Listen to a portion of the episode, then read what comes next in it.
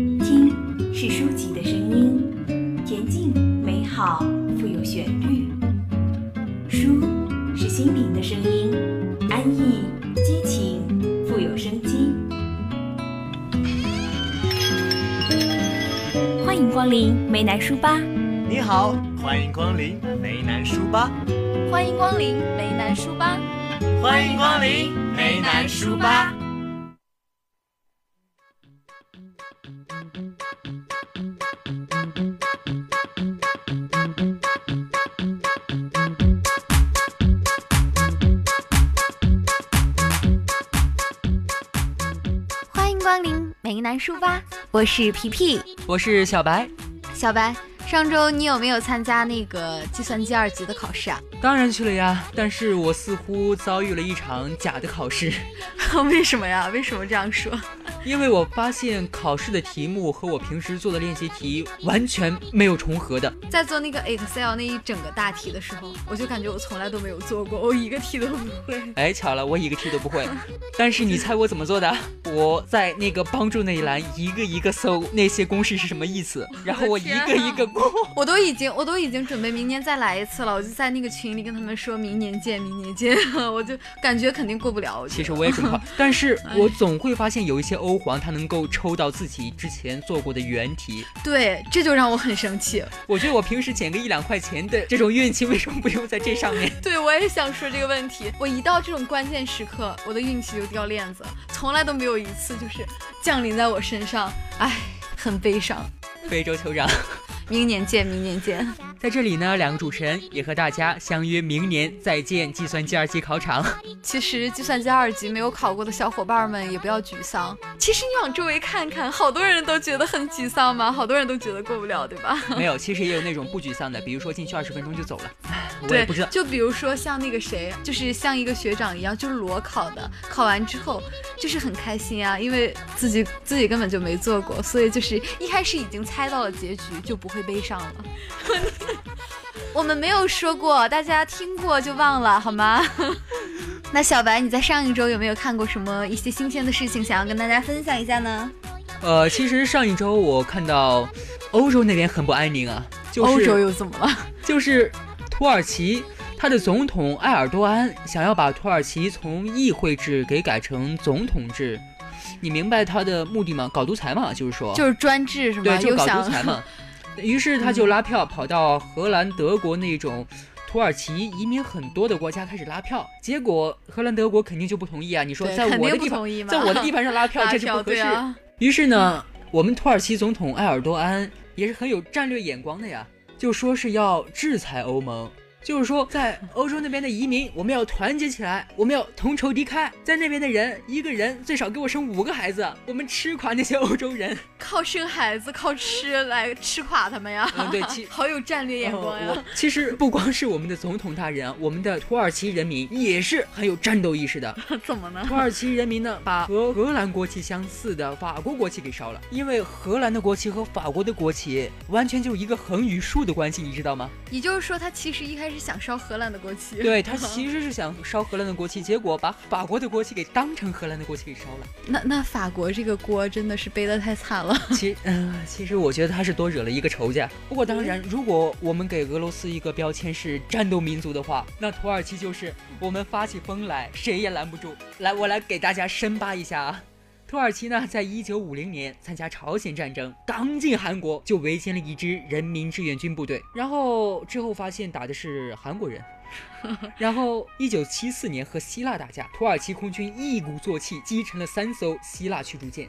庆祝之后呢，发现是友军舰队。二零一五年七月抵制中国，然后逮到一个韩国人胖揍了一顿，第二次了，第二次乌龙球啊。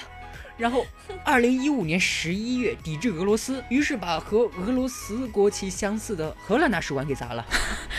对荷兰大使馆表示沉痛的哀然后悼。一六年三月，他又向联合国申请取消五个常任理事国，然后被五个常任理事国五票否决。那他这为人为的也是够可以的，他五票否决其实我觉得还是很惨的这个国家。是啊。好的，土土耳其的事情咱们就先说到这里，其他的一些深层次的我也就不深扒了。不知道皮皮有什么事情向我们分享一下的吗？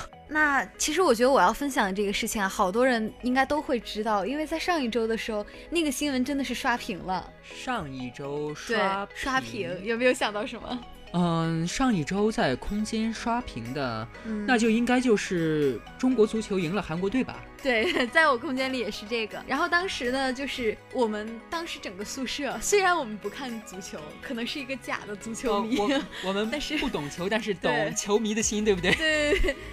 但是就是当时知道他赢了之后，我们宿舍都特别激动。然后我的空间里全是那种，就是其他学校也有，就是知道赢了之后，我发现就是我有同学在山青，然后我看到他们就是还抬抬出那个鼓，你知道吗？大鼓，然后从那儿敲鼓。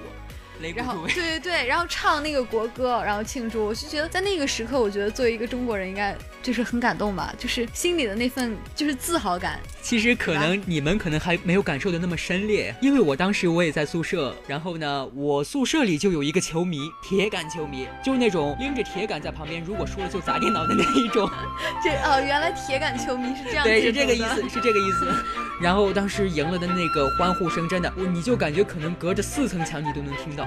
嗯，所以真的是一种就是发自内心的一种快乐。当时就是这件事情发生之后啊，空间里有许多段子，然后流传，不知道你有没有看过啊？然后让我有一个很暖心的一句话说：如果我不在你失败的时候支持你，那么我如何在你成功的时候说爱你？那我觉得这应该是好多球迷想要对中国足球说的话了。呃，是嗯，说准确点是好多球迷这么多年来，对，一直一直对一直想对他说的话。然后我还看到说，如果梦想有颜色，那么它的颜色一定是红色。这个不用说了，当时都是红色，这是真的对的。，然后但是我看到一个特别就是特别好玩的，就是有网友在下面评论说，就是因为韩国和中国最近关系也不是很好嘛，然后他们就在下面评论说，中国有一百种想能够就是打败韩国的方式，最不愿意用的一种方式就是中国足球。我觉得应该换一种语言来说，啊我有一百种方法搞死你，我就偏偏挑那种最不可能搞死你的那种方法来搞对，死你。其实他们内心就是这样想的。然后，其实，在看这个的时候，真的也是谢谢这些球员们带给我们的这些感动，也谢谢里皮对得起所有人对你的尊重。然后最后，对于我们中国，对吧，就是深深的自豪感。其实也不光这样，据说下个星期他们就要远赴荷兰，又是荷兰啊，嗯，又是荷兰要就要去客场比赛了。所以说我们在这里也是要给我们的中国队再加一个油，希望客场依然能发挥的这么好，能够再一次的赢过对手。那好，不知道接下来的舒适生活这次要给大家带来的是什么呢？那这一周的舒适生活呢，我们讲述的依然是上一周没有讲完的那个故事。沿着上一周的故事发展呢，崔斯坦和迪伦在这一期的故事中，即将要到达一个新的世界了。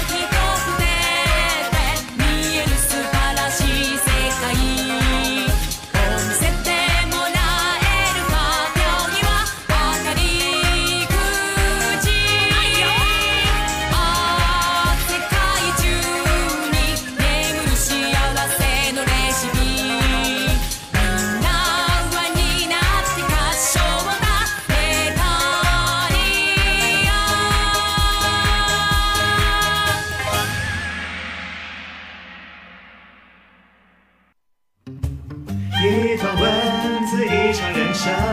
他甚至修了悲欢离合，苦乐自知。书是生活活得精彩，去望一风的人物，还看今朝有。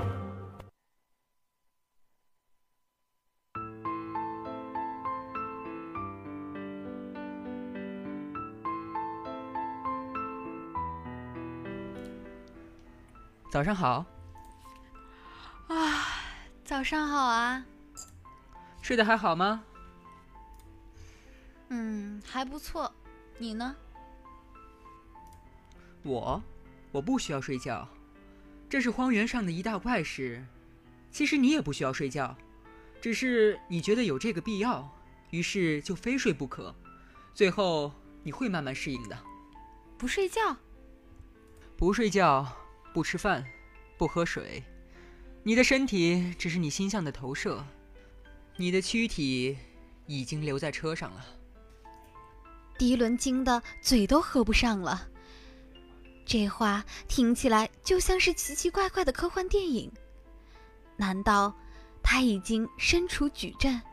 崔斯坦告诉他的所有事情，都似乎荒诞不经，难以置信。但是。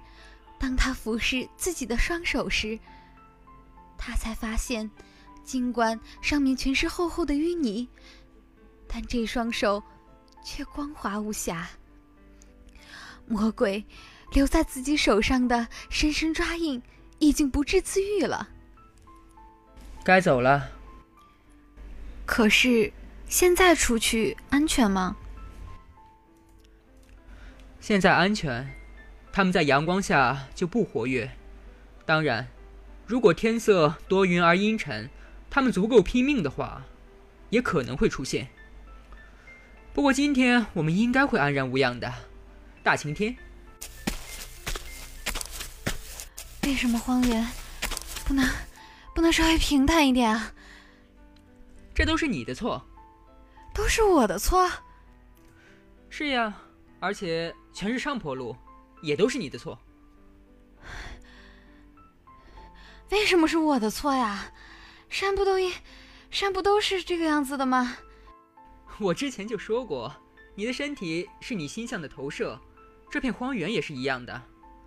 当你从隧道里出来的时候，你估摸着自己离阿伯丁还有一半路，身处高原的某个地方，一个偏远、多山、荒凉的地方，所以荒原也就成了这个样子。你不喜欢锻炼。所以，只要一走路，你的心情就糟透了。这个地方反映了你的所思所想。你生气的时候，这里就阴云密布；你越抑郁，夜晚也就越黑暗。实际上，我之所以看起来是这个样子，也是因为你。嗯？为什么？每一个灵魂的向导都应该看起来没有一点的威胁。你们必须信任我们，跟着我们。所以我们的相貌自然看起来要对你们有吸引力。所以如果我没有猜错的话，你应该对我有好感才对。什么？那那那个是？那只是……呃，我我我没有。好吧。你你你这个……迪伦想不起合适的词来骂他。于是发足马力向山上狂奔，每走一步都怒气冲冲的，也不转身看看崔斯坦是不是跟在后面。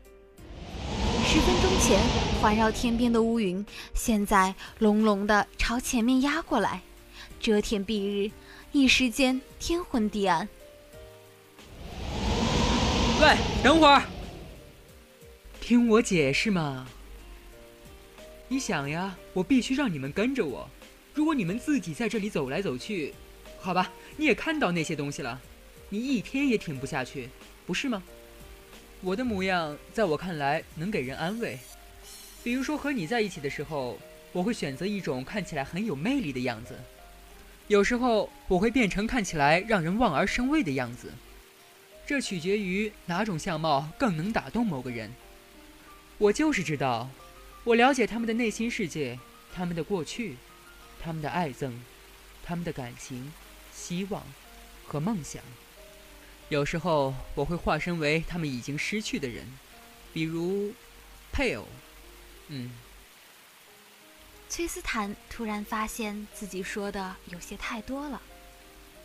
你竟然假装是别人的爱人，他们的精神伴侣，然后骗他们相信你。你怎么能如此利用一个人最珍贵的记忆呢？这不是游戏，迪伦。如果那些东西抓到了你，你就完了。我只是做了必须做的事。你到底长什么样子？我我不知道。这话又是什么意思？我用最合适的相貌出现在每个灵魂面前，然后在遇到下一个灵魂之前，我一直保持这样的相貌。我不知道自己遇到第一个灵魂之前是什么模样。如果我真的存在，我的存在也是因为你们的需要。迪伦望着他，雨开始变小了。他心中满是对他的同情。这时，乌云忽然散开了，一缕阳光破云而出。他伸出一只手来安慰他。而崔斯坦却躲到了一旁，脸上悲哀的表情又换成了一张冷脸。他看着崔斯坦，又把自己给封闭起来了。对不起，我们该走了。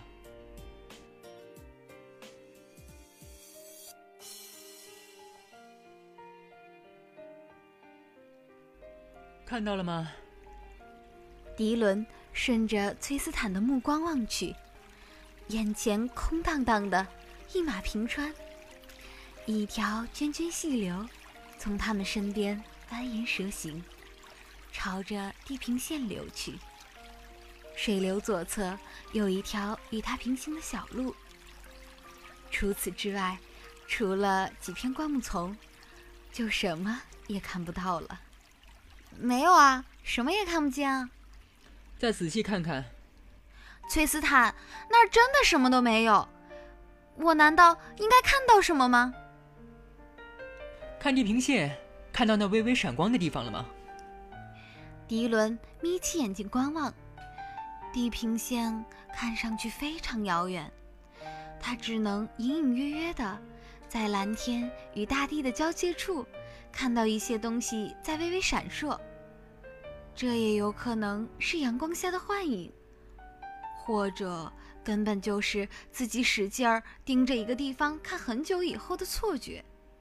嗯，不是很清楚。好吧，那儿就是我们要去的地方，那里是荒原和和远方的交界。哦，然后又会发生什么呢？我也不知道，那里。就是我到过的最远的地方了。我知道，但是你在那儿见到过什么？嗯，我是说，它看起来不像是通往天堂的台阶，或者是别的什么东西。你觉得会有一个巨型的自动扶梯从天而降吗？嗯，好吧，人家不知道嘛。来吧，我们该走了。迪伦又看了一眼地平线。然后使劲儿地盯着那个所谓的闪光处，看了会只觉得头疼。虽然不用再爬山了，但是目的地依然觉得遥不可及。反正是最后一天了，要不，要不你不背？要知道，我昨天几乎被淹死。嗯，好吧。鉴于我现在已经死了，不过这样还是让人很痛苦啊。不，你很有可能会再死一次。什么？人还会再死一次吗？那之后又会去哪里？人活着的时候，灵魂有身体保护；当你丧失了身体，灵魂就变得很脆弱。那如果，我是说如果啊。灵魂也死了呢，那你就完了。来吧，我背你。什么？跳上来。哦。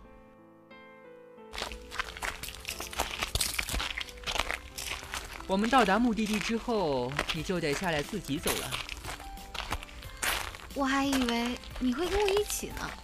我是要跟你一起走，但是你必须自己下地。我会跟在你后面的。不不应该，不应该是你走在前面吗？不，你必须自己走到另一个世界，只能这样了。不过，你会跟在我身后的，是吗？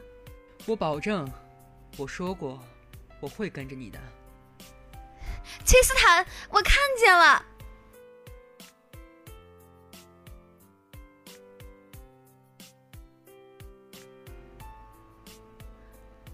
把我放下来吧，什么？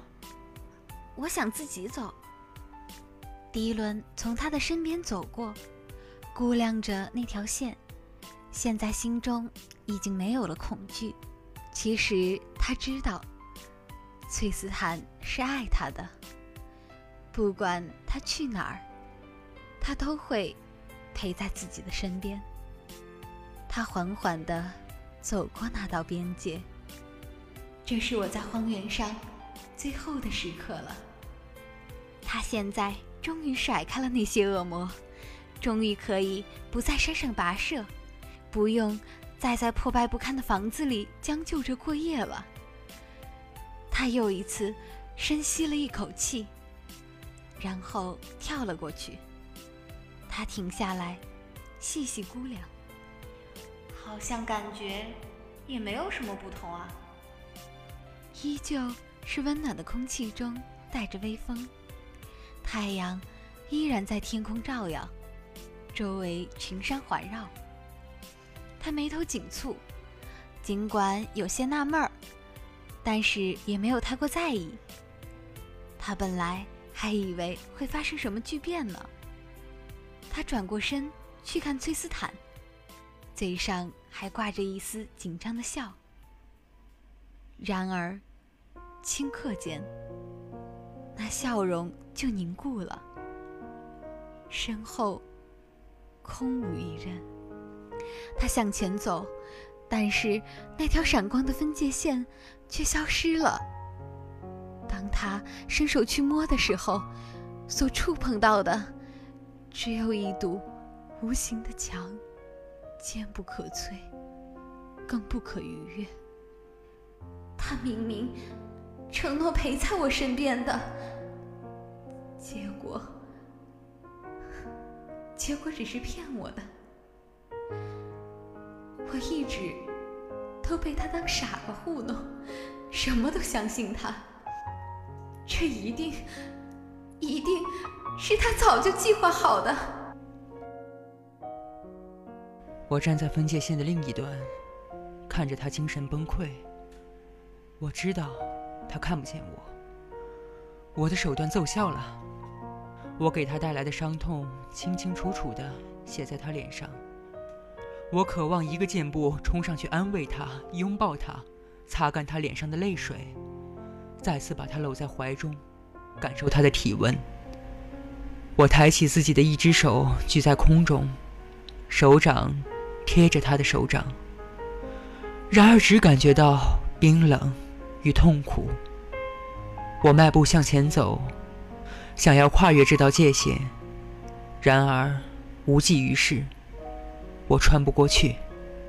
我放任自己向他吐露爱情，给了他希望，这也是给我的惩罚。我会时时刻刻承受这份自己招致的痛苦。我只希望迪伦能明白，我最后的表白是发自肺腑的一片真心。尽管我对他说了很多谎言和假话，然而我对他的爱是诚心诚意的。抱歉，别了。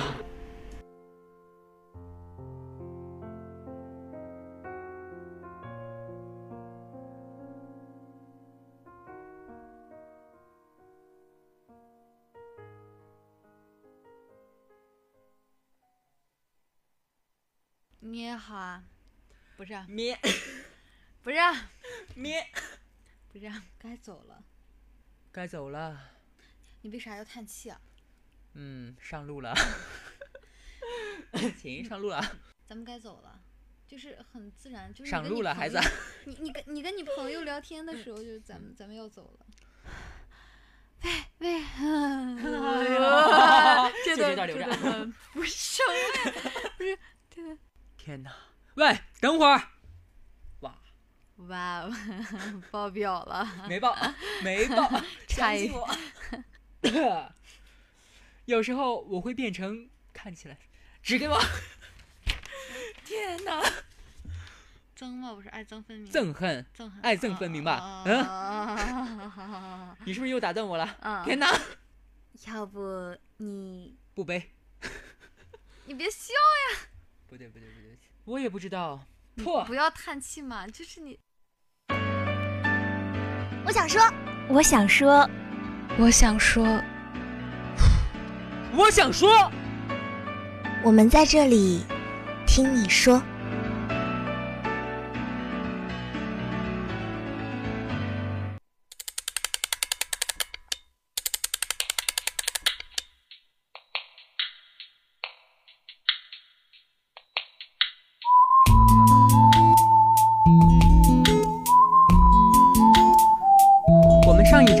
抛出的话题呢，关于异性繁衍后代，同性才是真爱。有的小耳朵呢，像我们的小树洞反映了他的意见。我觉得这种评论偏激，没有一个正确的导向。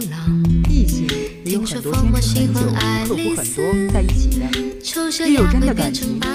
而且我对于同性，我一点儿也不反感。我觉得现在的中国，大多数在四十岁以上，思维还不能够接受这些东西。但是总有一天，中国会被年轻一代所治愈的。我相信同性合法只是时间的问题。现在同性面临的问题大多相同，无非是别人的眼光、父母的不理解、自身对未来的不确定。之所以想这么多，归根结底是自己没有经济独立，没有对未来的规划和目标达成。一万年太久，争取每一个朝夕，让自己先经济独立，让自己在规划的未来里好好生活。如果能够有殷实基础的经济基础，两颗不放弃的心，打动父母也只是时间的问题。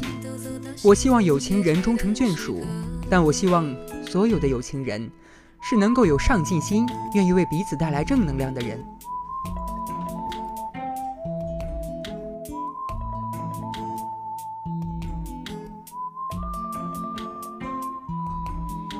听说睡美人被埋葬，小人鱼在眺望金殿堂。